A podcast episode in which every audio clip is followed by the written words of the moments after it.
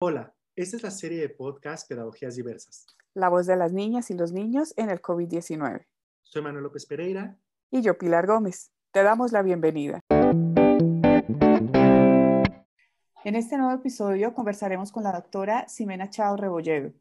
Ximena se ha formado como doctora en Psicología Educativa y del Desarrollo por la Universidad Nacional Autónoma de México.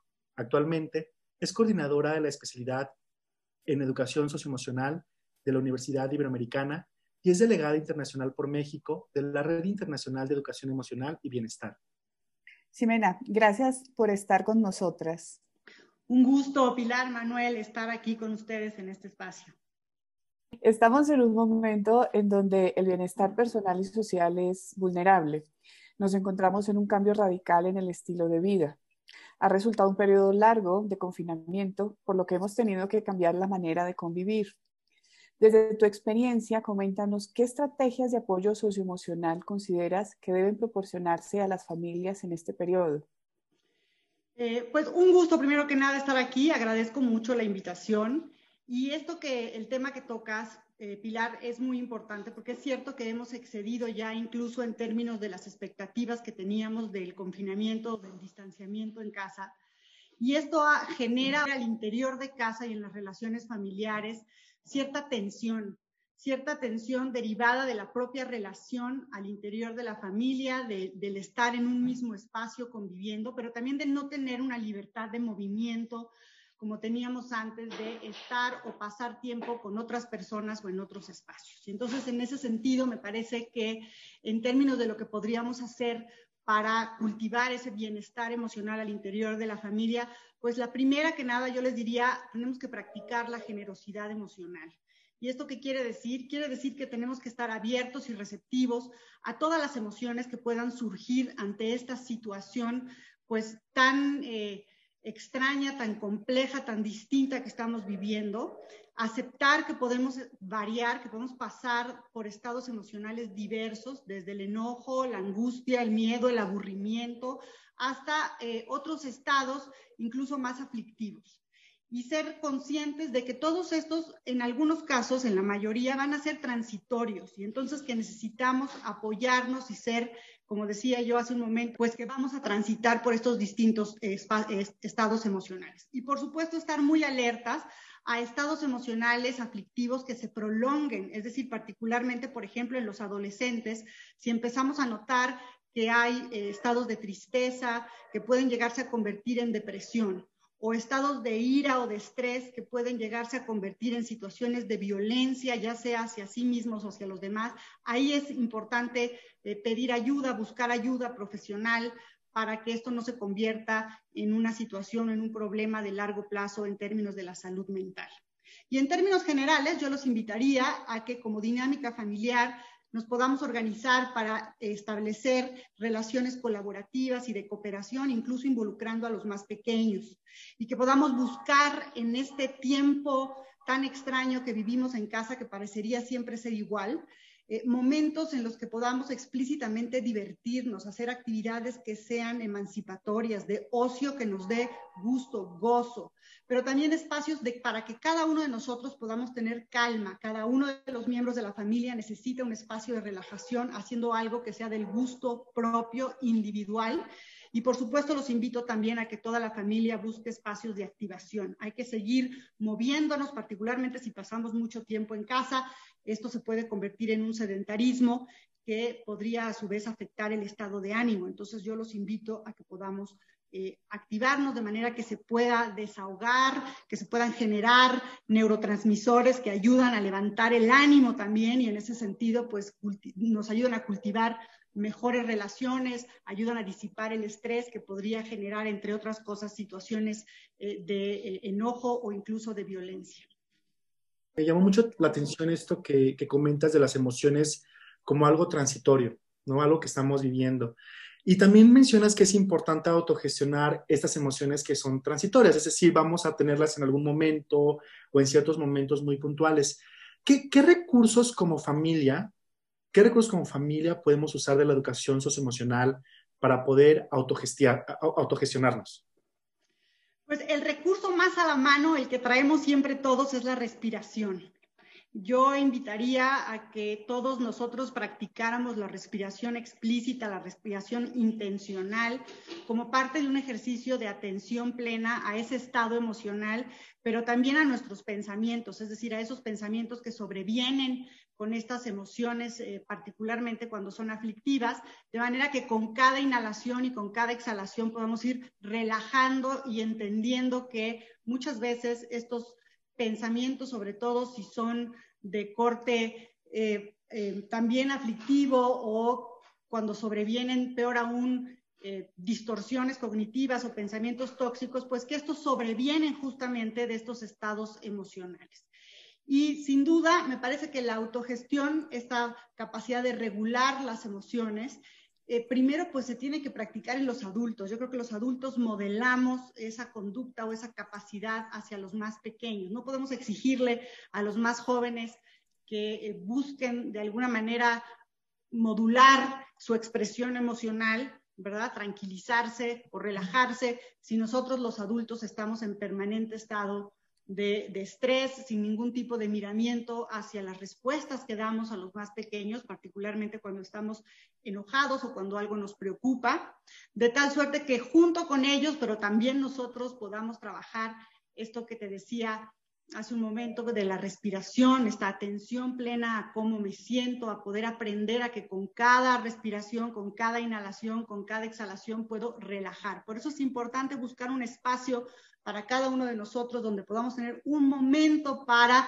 descargar esa carga alostática que genera el estrés en el organismo y que de alguna manera se transforma en reacciones eh, o en expresiones emocionales que no necesariamente nos van a ayudar eh, en la convivencia. Entonces, respirar es fundamental. Hacer ejercicio, fundamental para, decíamos, para también poder nivelar, ¿verdad?, el estrés en el organismo y poder liberar y generar neurotransmisores como las endorfinas que nos ayuden, o la serotonina incluso, que nos ayuden a sentirnos mejor. Y por supuesto también yo invitaría a regular la dieta, ¿eh? Lo que comemos es lo que somos. Entonces, si le estamos dando con mucha recurrencia o más de la cuenta al café o, bebidas cafeinadas o incluso al consumo de alcohol en el caso de los adultos o algún otro tipo de enervante, creo que eso no nos va a ayudar a regularnos y vamos a actuar de manera reactiva hacia los más jóvenes. Y en los más jóvenes, regular también la ingesta, por ejemplo, de azúcar o de comida chatarra alta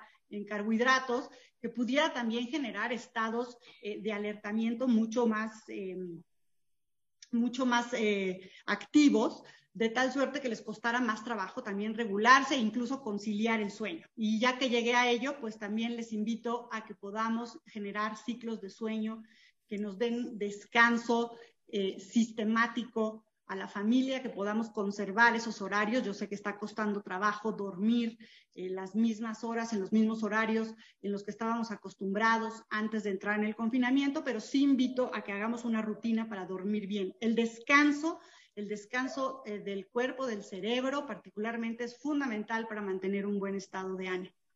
No olvidemos que somos lo que comemos, es decir, los alimentos son los bloques que conforman pues el funcionamiento celular de nuestro organismo y que finalmente la producción de neurotransmisores que de alguna manera en nuestro cerebro regulan nuestros estados emocionales, pues también se, sintetizan a partir de estos alimentos que consumimos o en otros casos, pues el cerebro cambia, cambia su funcionamiento cuando tomamos un exceso de nervantes o de alcohol o de alguna otra sustancia que pudiera afectar pues no solamente el estado de ánimo, sino el comportamiento.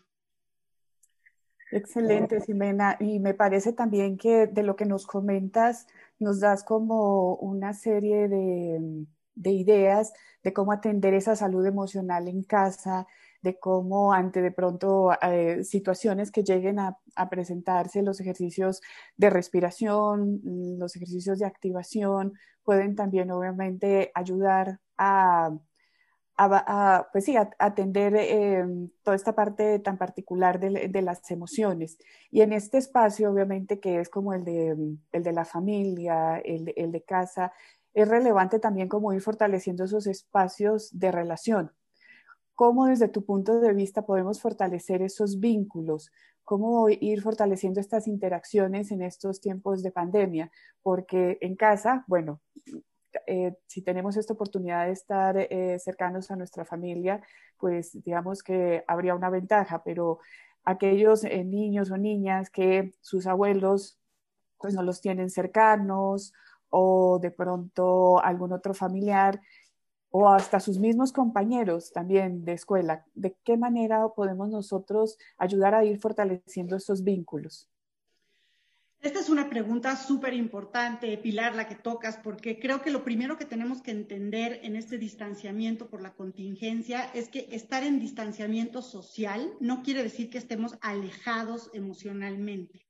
Y creo que entre esa entre, e, en ese sentido, es muy importante no dejar los vínculos afectivos que tenemos con personas fuera de la familia, eh, digamos, nuclear o, dentro del hogar, y, hacer un acercamiento a la distancia con estas figuras, por ejemplo, mencionabas los abuelos, pero también los primos, los tíos, los amigos incluso. Eh, y si se pueden hacer eh, grupos de familias que se están cuidando, que están manteniendo la sana distancia, que están manteniendo de alguna manera algún tipo de consigna sanitaria para eh, evitar el contagio, pues buscar espacios en espacios abiertos, encuentros que pudieran ser positivos para los más pequeños, particularmente en los muy pequeños, ¿verdad? Nuestros niños entre 5 y 10 eh, años de edad en donde la convivencia es fundamental, eh, me parece que esto es muy importante. Y nuestros adolescentes también procurar que puedan mantener estas relaciones de manera sana, particularmente ahora que se comunican a través de redes sociales, a través de sus plataformas, bueno, pues saber que se están relacionando de manera eh, proactiva, de manera respetuosa con sus compañeros y con su comunidad. Al interior de la familia, eh, eh, decía yo hace un momento que es importante practicar esta generosidad emocional en tanto a ser receptivos y no juzgar. Este es un momento que es complejo para todos, desde los más pequeños hasta los adultos. Y entonces necesitamos mm, mantener o cultivar una mentalidad eh, abierta, flexible, receptiva, en donde no nos juzguemos por lo que estamos experimentando, por lo que estamos sintiendo. Por el contrario, ser empáticos y saber que los más pequeños, como yo, adulto, me puedo sentir afligido, aburrido, estresado, enojado por las circunstancias, ansioso por querer regresar a una suerte de cotidianidad en donde me encuentro más contento, entre otras. Y de la misma manera, me parece que ahora que los papás fungimos como em, también un poco tutores, profesores, en donde acompañamos a nuestros hijos en su educación a distancia, creo que tenemos que repartir nuestros tiempos de manera estratégica de tal suerte que podamos dedicarle el tiempo que se requiere a esta actividad y lo mismo a nuestras actividades personales. No podemos ayudar a nuestros hijos realmente a continuar con sus aprendizajes escolares si lo hacemos desde el estrés, desde el grito, desde el jaloneo, ¿verdad? Porque así es como me he eh, organizado para hacerlo. Yo creo que necesitamos tomarnos muy en serio que dado que estas condiciones es probable que se perduren por varios meses más, necesitamos generar una organización que sea eh, proactiva y positiva para todos, que nos permita tener espacios en donde, por eso enfatizaba yo la colaboración y la cooperación, en donde podamos repartirnos las tareas para que le dediquemos los tiempos, particularmente a aquellas actividades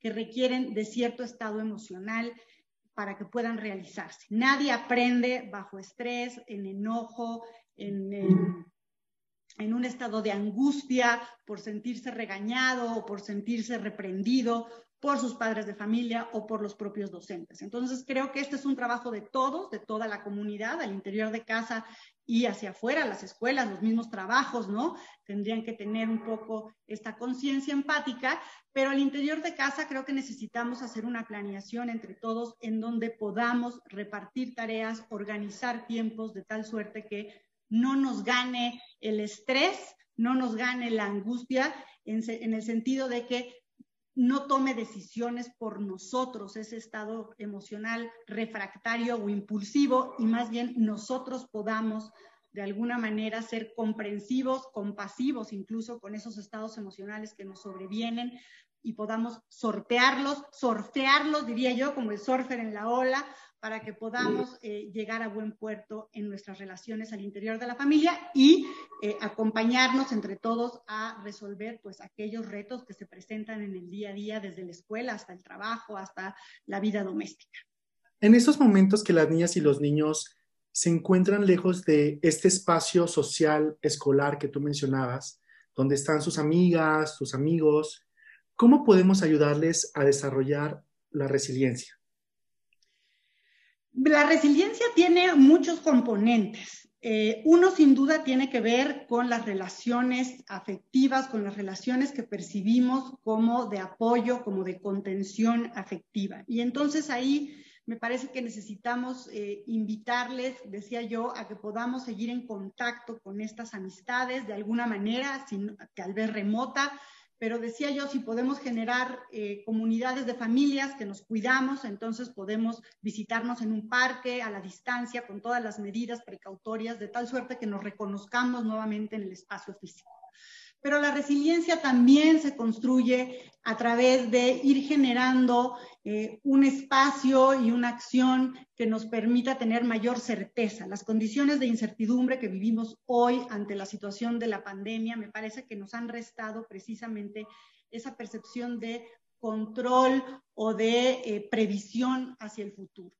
Y si bien no podemos eh, saber hasta cuándo y hasta dónde va a terminar esta situación y cuál va a ser el impacto de esta pandemia, sí podemos generar al interior de casa ciertas eh, rutinas, ciertas estructuras de acción que sean predecibles. Por eso decía yo, hay que conservar las rutinas del sueño, las rutinas de higiene personal, hay que buscar un espacio y un tiempo para la escuela, para el trabajo eh, escolar, hay que buscar un espacio y un tiempo para todo lo que tiene que ver con nuestras vidas laborales, los adultos, y luego hay que buscar espacios de reencuentro con la familia, que sepamos que también esto tiene una, esto tiene cabida de manera rutinaria, de manera consecuente en casa, de tal suerte que los más pequeños vayan encontrando, a pesar de las circunstancias de eh, incertidumbre, eh, pues una capacidad para predecir, prevenir, para saber que en el día a día sigue habiendo hasta cierto punto eh, una estructura predecible que genere seguridad. Y finalmente también la, resiliencia sobreviene de nuestra capacidad, ya lo decíamos hace, hace un momento al inicio, de aceptar nuestros estados emocionales, saber que no importa por dónde andemos emocionalmente hablando, vamos a ser bien recibidos, no juzgados y por el contrario, eh, vamos a encontrar apoyo y contención en aquellos que están cercanos a nosotros. Es decir, sabemos que podemos transitar por la tristeza, por la angustia, por el enojo y que contamos todavía, ¿verdad? Que contamos siempre incluso con el apoyo y con el cariño de una comunidad familiar particularmente, pero también de nuestras amistades, de nuestros maestros, los docentes juegan un papel fundamental en este momento también para contener estos espacios afectivos, de tal suerte que nos damos permiso para sentir y sabemos que esto va a pasar. Esto va a ser transitorio, vamos a encontrar en, esa, en ese permiso, en esa contención, un horizonte mucho más optimista, objetivamente hablando, no, no ingenuamente, sino realmente porque ahí está ese contexto que contiene y entonces vamos a eh, salir de alguna manera de esta situación de crisis eh, fortalecidos. Muy enriquecedor, Simbena. Muchas gracias por el tiempo que compartiste con nosotras y, sobre todo por, por, aprender que esta nueva realidad ha puesto en evidencia que todas y todos necesitamos de los otros. Me quedo con esta palabra que utilizaste de generosidad, generosidad emocional. Esto de dedicar tiempo también no solo a mí, sino también a los demás, de, cooperar, de colaborar y en donde resulta fundamental en estas relaciones eh, cotidianas de, de, interacción y sobre todo también eh, en los afectos que en este momento son un gran soporte para, para sobrellevar esta, esta situación. Así que muchas gracias y bueno, esperamos eh, volvernos, esperamos volver a tener nuevamente una charla contigo. Muchas gracias a los dos, Pilar, Manuel, un gusto estar en este espacio de diálogo. Agradecemos tu compañía en este podcast. Nos vemos en el siguiente episodio de Pedagogías Diversas. Este podcast es parte del proyecto de investigación Ibero frente al COVID-19 de la División de Investigación y Posgrado y el Departamento de Educación de la Universidad Iberoamericana.